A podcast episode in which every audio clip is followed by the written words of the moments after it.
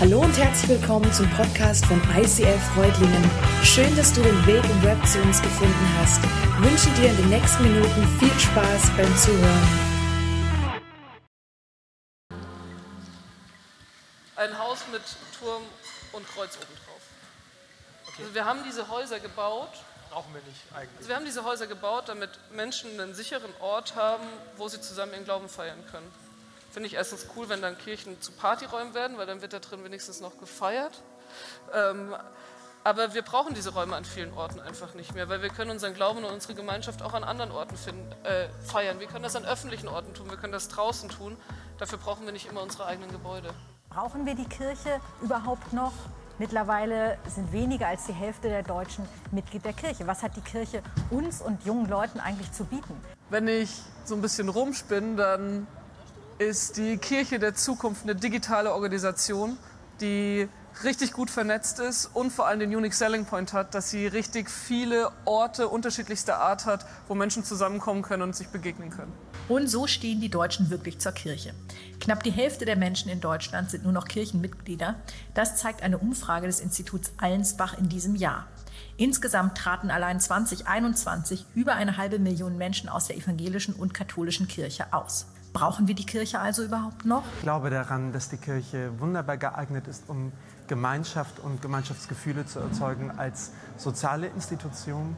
Gleichzeitig glaube ich, dass sie als politische Institution hoffnungslos veraltet ist und in letzter Zeit sich des Öfteren entweder zu oder gerade zu wenig politisch geäußert hat.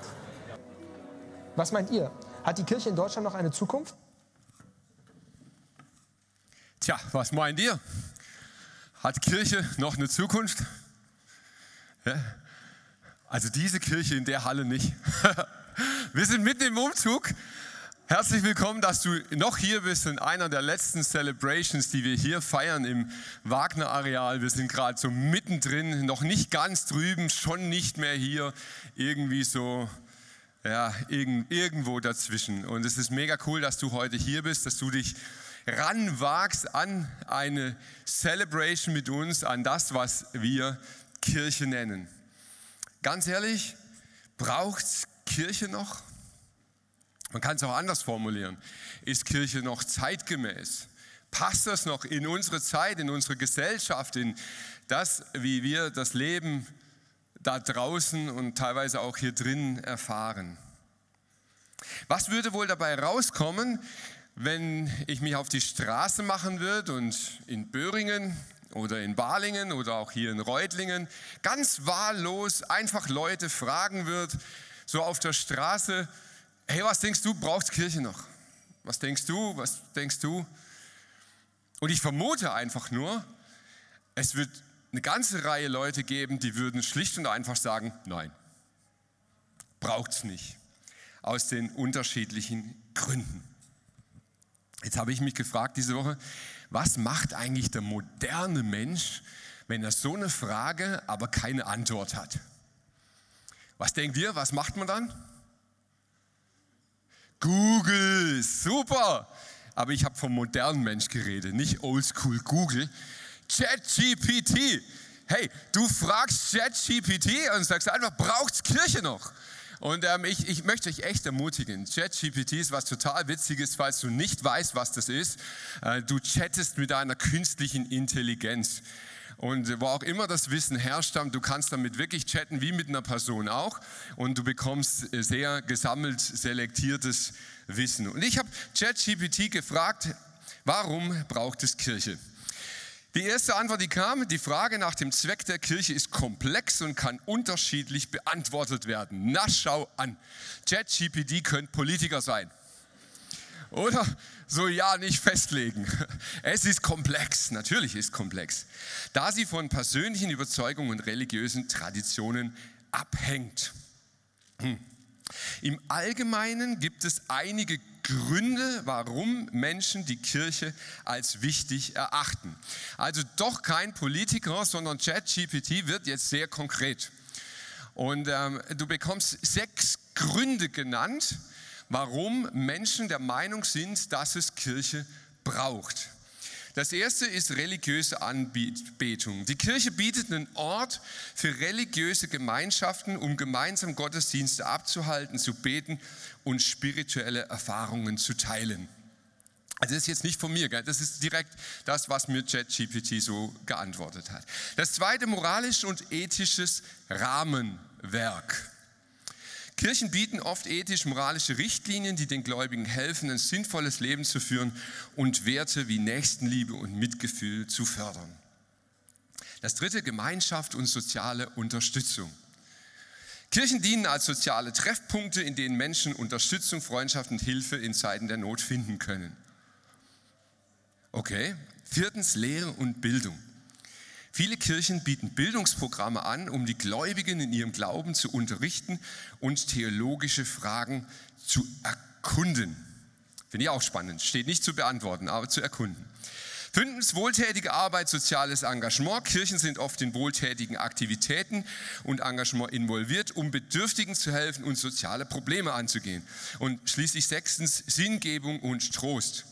Die Kirche kann Menschen Trost und Sinn in schwierigen Zeiten bieten, indem sie einen spirituellen Rahmen für die Bewältigung von Herausforderungen bietet. Doch Politiker. Viele Worte, um einfache Dinge auszudrücken.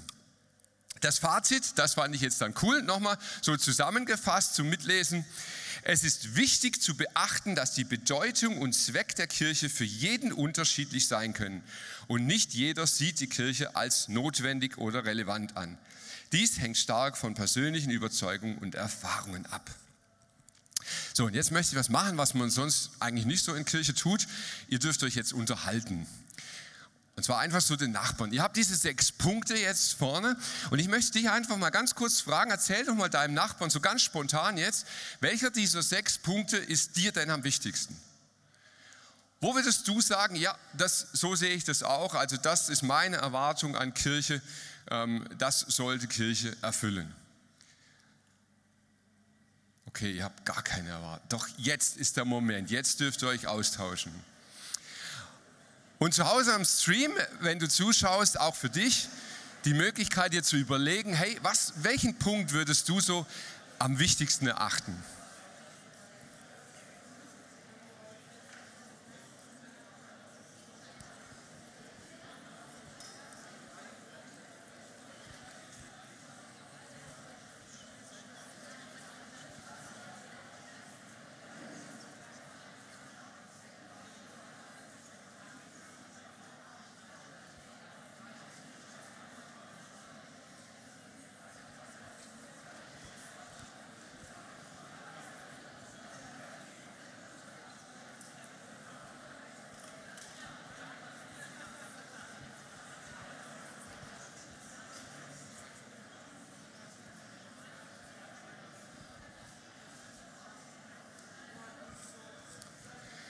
Hey, mega cool. Die ersten fangen an, mir hier Zeichen zu geben, äh, welchen Punkt sie für besonders wichtig erachten.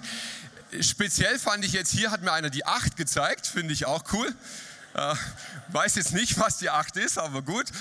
Ähm, mal ganz, ganz kurze Frage zurück an, an, dass ihr wieder da seid. Wem von euch fiel es leicht, sich auf einen Punkt zu einigen? So ein Punkt, ganz klar, super. Okay, es sind wenige sind wenige. Mir fiel es auch nicht leicht.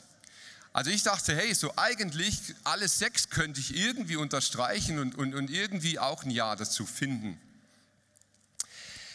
Doch dann bin ich über diesen Nachsatz gestolpert, der da noch als Fazit kam von JetGPT. Ich meine, dass nicht jeder Kirche als notwendig betrachtet, das sehe ich auch so, das, das kann ich mitgehen, aber dies hängt stark von persönlichen Überzeugungen und Erfahrungen ab. Ist das so? Ist es wirklich so, dass die Bedeutung von Kirche von der persönlichen Überzeugung und Erfahrung abhängt? Eine spannende Frage, das wirklich so ist. Ich glaube, dass ChatGPT, so habe ich es zumindest verstanden, wirklich ein Stück ein Spiegel unserer Gesellschaft ist. Es sammelt einfach Wissen aus dem Internet, Aussagen, die Menschen gemacht haben und das eben weltweit in unfassbaren Mengen. Und so glaube ich wirklich auch hier in dieser speziellen Frage, ist es ein Spiegel unserer Gesellschaft. Ich denke, wenn wir jetzt diese Umfrage machen auf der Straße oder auch hier in diesem Raum heute, dann kämen vermutlich schon so oder ähnliche Antworten dabei raus. Hm. Wenn es so ist und wenn es wirklich diese sechs Punkte sind, dann möchte ich sie ganz kurz mit euch durchgehen und anschauen, wo Kirche denn jetzt heute steht in Bezug auf diese Punkte. Religiöse Anbetung. Ich glaube, Anbetung ist eines der wichtigsten Faktoren moderner Kirchen. Wir nennen es Worship. Es ist ein wichtiger Faktor unserer Kirchen. Wir widmen dem viel Zeit, viele Gedanken. Worship ist eine Sache, wir, wir legen Wert auf Qualität, wir legen Wert auf Style, wir legen Wert auf das Erleben von Worship. Gleichzeitig ist Worship eine Sache meines ganz persönlichen Erlebens. Wir werten sehr stark. War das heute mein Ding? Hat die Band mich abgeholt? War das meine Musik? War es meine Lautstärke? War es mein Geschmack? Hat es mir entsprochen? Waren es die Themen, die mich ansprechen? Also wir schauen sehr, sehr stark aus der Ich-Sicht auf dieses Thema Worship und treffen da unser Urteil. Entspricht es mir und meiner Erwartung? Ethik und Moral. Ich glaube wirklich zutiefst daran, dass wir von Kirche eine Ethik erwarten, die uns moralische Entscheidungen erlauben. Wir erwarten ethische Hilfestellungen, die uns helfen, Entscheidungen zu treffen. Aber wehe, Kirche legt sich fest. Es sind Fragen wie zum Beispiel Abtreibung, Sterbehilfe, sollte man in die Ukraine Waffen liefern oder es lieber bleiben lassen? Also ethische Fragen, die zu moralischen Entscheidungen führen. Und ich sage euch, wehe, du legst dich fest als Kirche. Sofort hast du einen Shitstorm. Und man sagt, hey, das, das steht Kirche gar nicht zu, denn das sollte jeder für sich selber entscheiden. Da muss jeder selber irgendwie zu einer Antwort kommen. Gemeinschaft und soziale Unterstützung. Ich glaube, im Punkto Gemeinschaft erwarten wir wirklich extrem viel. Gemeinschaft ist unser Ding als Kirche. Da ist unsere Erwartung hoch. Da wollen wir etwas voneinander, allerdings eher vom anderen. Also in dem Moment, wo Gemeinschaft verbindlich wird, wird es schwierig. Wie? Also Small Group ist super, aber ich soll mich festlegen, jeden Donnerstagabend in eine Gruppe zu gehen? Ich soll mich festlegen, in einem ständigen Rhythmus in eine Bandprobe zu gehen. Ich soll mich festlegen, meinen Dienst fürs nächste Quartal jetzt schon zu sagen, oh, oh. Also nee, da, da bleibt man lieber ganz individuell in unserer Lösung, so wie es passt, wie es geschickt ist, wie, wie es reinläuft. Bei Lehre und Bildung, da bin ich mir ehrlich gesagt nicht ganz so sicher. Ich habe das Gefühl, Kirche sollte sich einfach auf Theologie beschränken, den Rest wissen die anderen eh besser. Also da nehmen wir uns einfach ein bisschen zurück, aber ich glaube, das ist auch die Erwartungshaltung gar nicht mehr so arg hoch bei Kirche. Wohltätige Arbeit und soziales Engagement. Hm. Das erwarten wir von Kirche. Also ich denke, soziales Engagement, wenn nicht von Kirche, wo dann? Aber ich möchte jetzt uns als ICF Reutlingen Multisite mal eine ganz, ganz kritische Frage stellen. Hast du schon mal was von Helping Hands gehört? Hm. Ist dir schon mal aufgefallen, dass das nicht mehr auf unserer Homepage ist? Hä? Helping Hands, also soziales Engagement, anderen Menschen zu dienen, anderen Menschen zu helfen. Warum ist das nicht mehr auf der Homepage? Weil es keine Sau interessiert? Wenn denn wirklich mal einer gefragt hat und gesagt hat, hey, ich brauche, kam keine Reaktion. Unsere Erwartung an soziales Engagement ist relativ hoch, unsere Bereitschaft, es zu leisten, ist sehr, sehr, sehr unterschiedlich. Sinngebung und Trost, das finde ich ein super Punkt. Ich glaube, immer mehr Menschen, unabhängig davon, was sie glauben, ob sie sich Christ, Atheist oder wie auch immer ist, nennen, sagen, jawohl, ich bin auf der Suche nach einem Sinn im Leben und nach Trost für das, was ich so erlebe. Ich glaube, das sind sehr, sehr, sehr viele Menschen. Und die Anzahl ist durch Corona extrem gestiegen. Es sind mehr Menschen als früher, die nach Sinn und Trost suchen. Und gleichzeitig erlebe ich, dass es immer mehr Menschen gibt, die in eine Kirche gehen, die regelmäßig in einer Kirche sind und sagen, hey, meinen persönlichen Sinn und Trost für mich finde ich nicht mehr. Auch in der Kirche nicht. Jetzt denkst du, boah, das ist jetzt aber ein bisschen pessimistisch hier. Ich glaube, wir sollten uns zu Recht fragen, braucht es Kirche noch? Ich finde es halt cool, oder? Die Musik im Hintergrund. So, hey, wow. Wir sind unserem Nachbarn zu laut und er macht jetzt Gegenmusik. Und das ist okay, wisst ihr? Das ist wirklich okay. Wir reiben uns aneinander, wir haben, wir haben gerade echt Schwierigkeiten miteinander und ihm stinkt das, was wir machen und uns stinkt es vielleicht auch, was er macht. Und das ist auch irgendwie Kirche. Braucht es Kirche noch? Kann man Kirche oder das, was man sich selber von Kirche erhofft, nicht besser individuell erleben? Mal ehrlich, also meine Spotify Worship Playlist, die playt immer das, was mir entspricht. Da muss ich die Songs, die ich nicht mag, nicht anhören. Kann ich weiterklicken. Ethik und Moral, hey, da gibt es doch Worthaus dafür. Da kann man doch Podcasts anhören, da kann man sich bilden im Internet, man kann so vieles machen. Gemeinschaft ist super, solange ich sie möchte. Deshalb konsumieren ja, verbindlich, langsam. Und soziales Engagement ist einfach zu anstrengend. Fazit, Kirche braucht man nicht mehr. Vorbei. Ihr klatscht gar nicht. Nee, doch, ihr klatscht doch. Also sollen wir sie zumachen. Brauchen wir Kirche oder brauchen wir sie nicht mehr? Wisst ihr was? Immer mehr Menschen kommen an diesen Punkt. Immer mehr Menschen sind an dem Punkt und sagen, nein, Kirche braucht es nicht mehr. Definitiv nicht. Und dann gibt es das eine Schlüsselerlebnis im Leben, das kann zum Beispiel deine Lohnabrechnung sein, wo du siehst, wie viel Kirchensteuer du bezahlst und dann sagst du so, jetzt reicht's. Jetzt, jetzt ist genug. Oder da kommt irgendwie ein neuer Pfarrer oder da passiert irgendetwas in der Kirche oder du hörst eine Nachricht von der Kirche und das ist das Schlüsselerleben. Du sagst, so jetzt, ist, jetzt reicht's.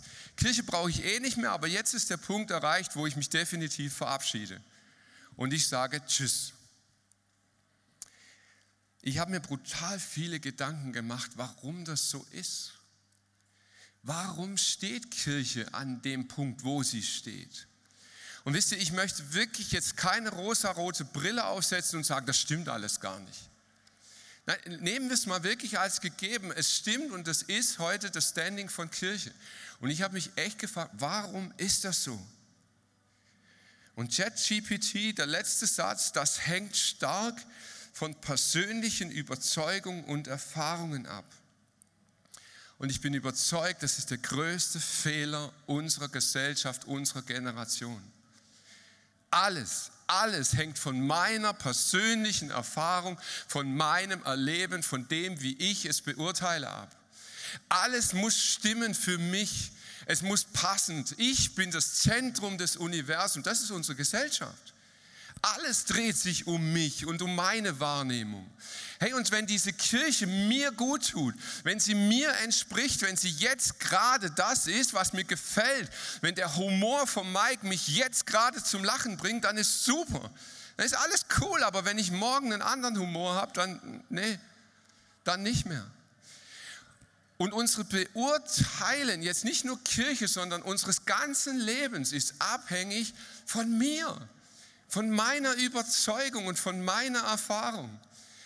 Hey, wenn du mal Scheidungsstatistiken liest, es wird dir schlecht, Wie viele Menschen lassen sich nach 25 Jahren und mehr scheiden?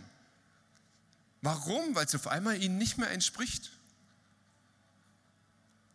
Brauchen die 25 Jahre zum Kapieren, dass der andere komisch ist? Echt jetzt? Aber wir beurteilen alles nach unserer Meinung. Und jetzt bekommt Kirche ein massives Problem. Denn in Kirche geht es nicht um dich. So schön, dass die fröhliche Musik weiterspielt. Da kannst du Nägel reinhauen und es wird weiter. Juhu! Es geht in Kirche nicht um dich. Jesus sagt zu Petrus, ich aber sage dir, du bist Petrus und auf diesen Felsen werde ich meine Kirche bauen und die Pforten der Hölle werden sie nicht überwältigen. Jesus macht eine glasklare Ansage. Der sagt, hey, hör gut zu, das ist meine Kirche. Und ich baue sie. Und deshalb wird es in dieser Kirche auch um Jesus gehen und nicht um dich. Es ist seine Kirche. Er ist das Zentrum von diesem ganzen Ding. Und wisst ihr was? Jesus hat das durchgezogen. In Zeiten, die waren noch viel schlimmer als heute. Mitten im römischen Reich unter der maximalen Unterdrückung seiner Jünger hat Jesus seine Kirche gebaut. Mitten im Mittelalter, wo Kirche auf allen Seiten vom Pferd gefallen ist, wo du dir es nur vorstellen kannst hat Jesus seine Kirche gebaut. Mitten im Dritten Reich unter der Nazi-Ideologie hat Jesus nicht aufgehört, seine Kirche zu bauen. Und ich sage dir prophetisch, Jesus wird auch in unserer Generation, wo sich alles nur um uns dreht, nicht aufhören, seine Kirche zu bauen. Jetzt bin ich froh.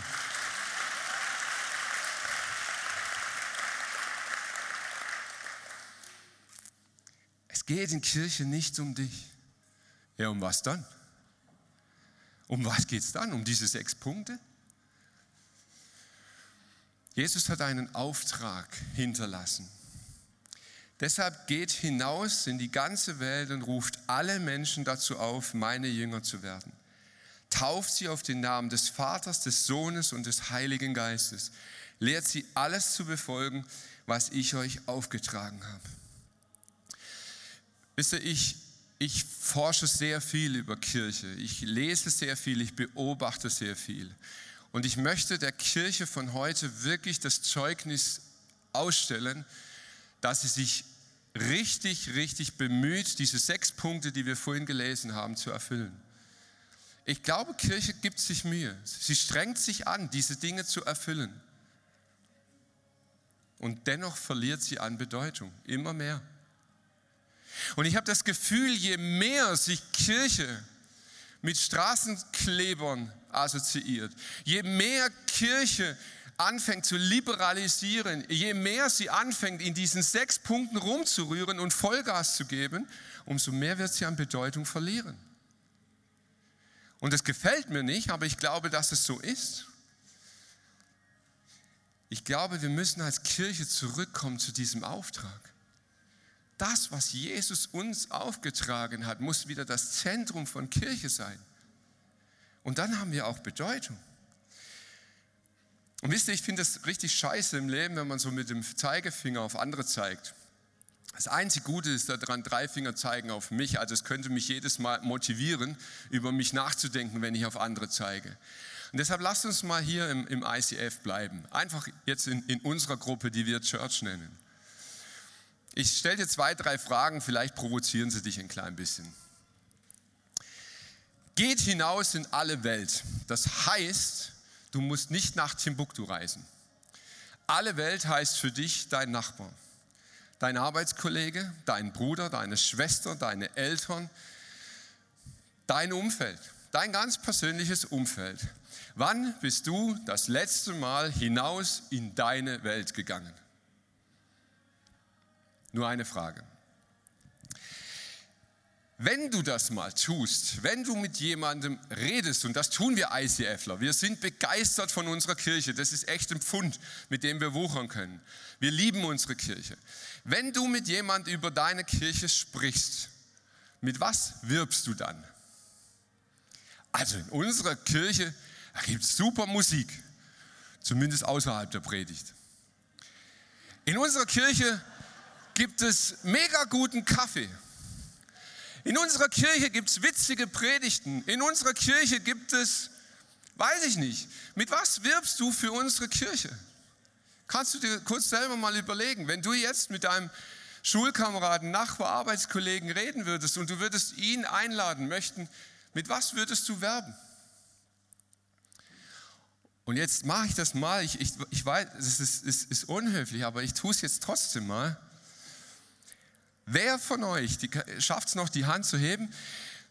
Wer von euch hat in den letzten zwölf Monaten auch nur einmal damit geworben und zu jemandem gesagt, hey, komm mal mit ins ICF, da wirst du zum Jünger von Jesus gemacht. Wow. Wow. Den wenigen Händen ein Riesenapplaus. Wow.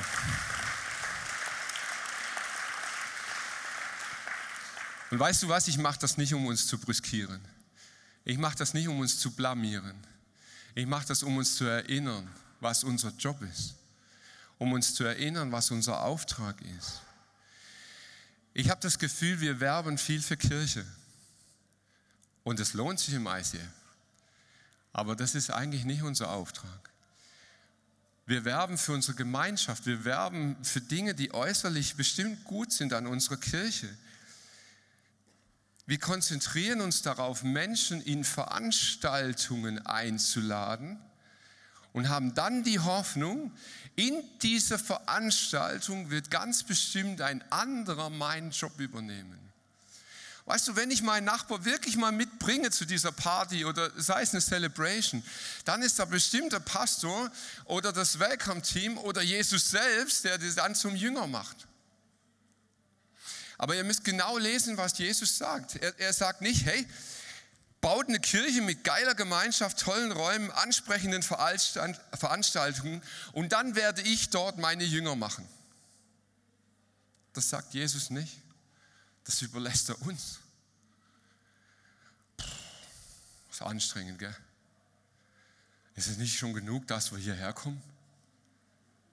Ist es denn nicht genug, dass wir was spenden?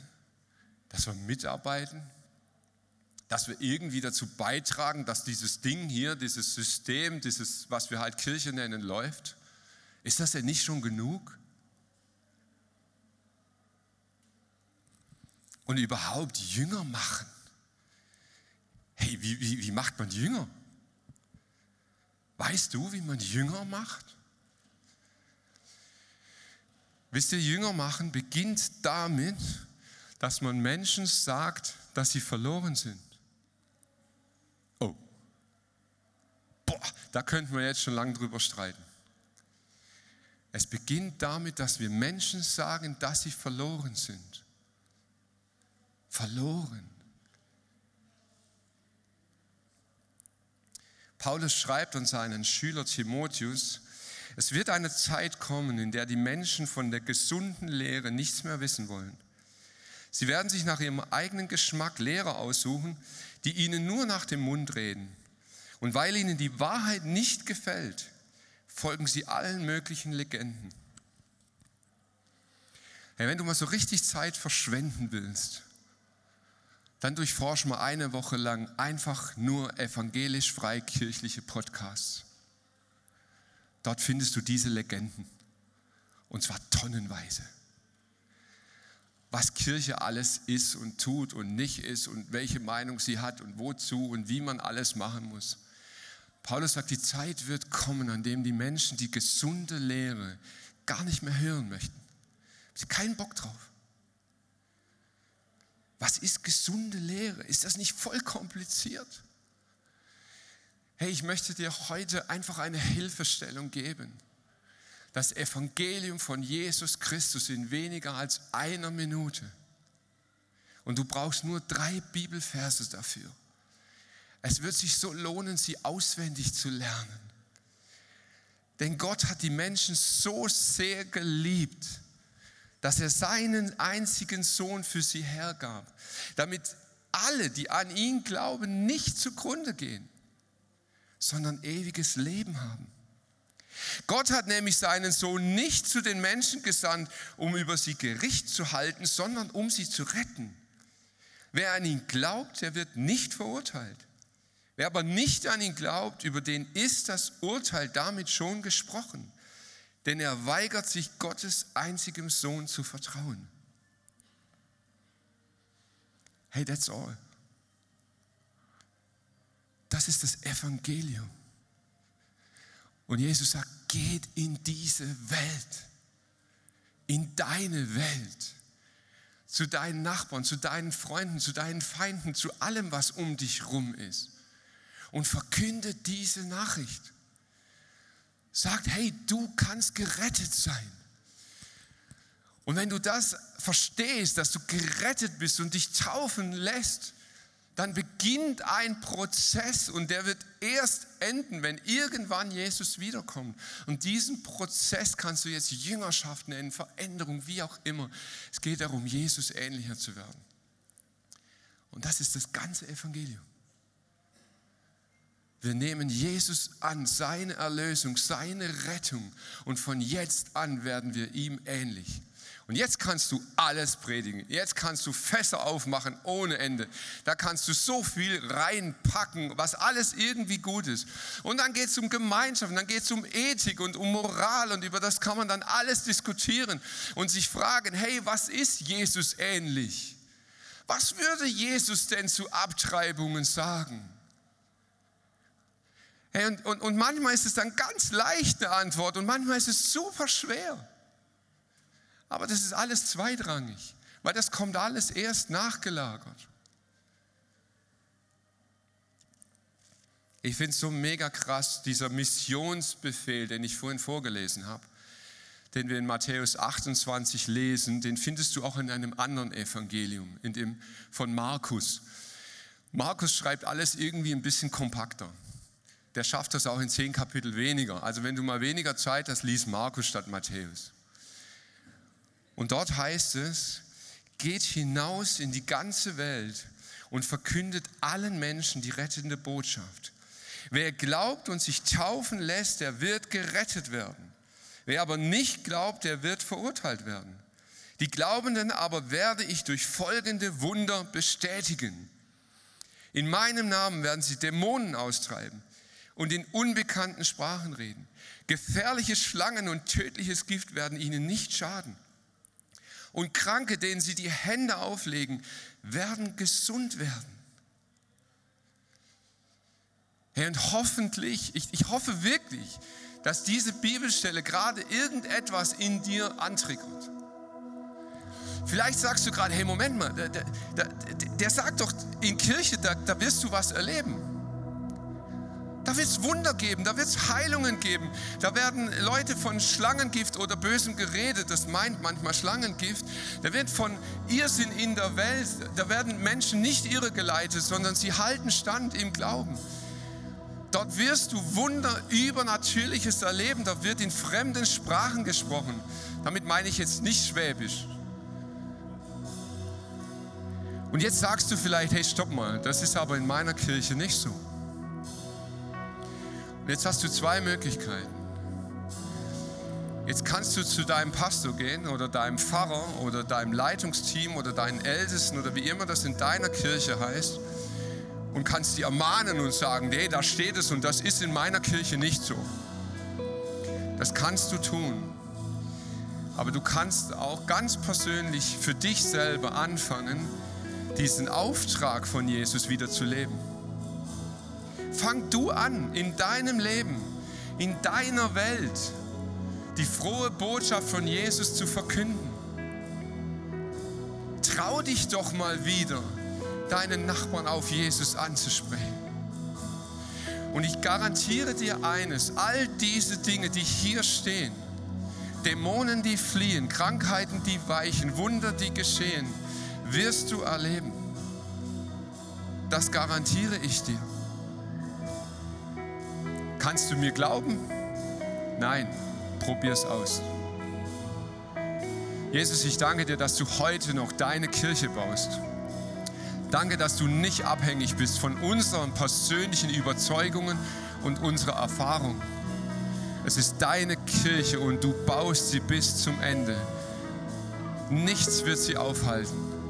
Vieles wird sich ändern, aber nichts wird sie aufhalten. Jesus und ich kann nur für uns sprechen als Gemeinschaft. Wir wollen uns verändern lassen von dir. Wir demütigen uns vor dir. Wir brauchen Hilfe. Wir brauchen deinen Geist, der uns zurückführt zu diesem Auftrag. Jesus, hier sind wir vor dir und wir erwarten dich. Wir erwarten, dass du wirkst. In deinem heiligen Namen, Jesus. Amen.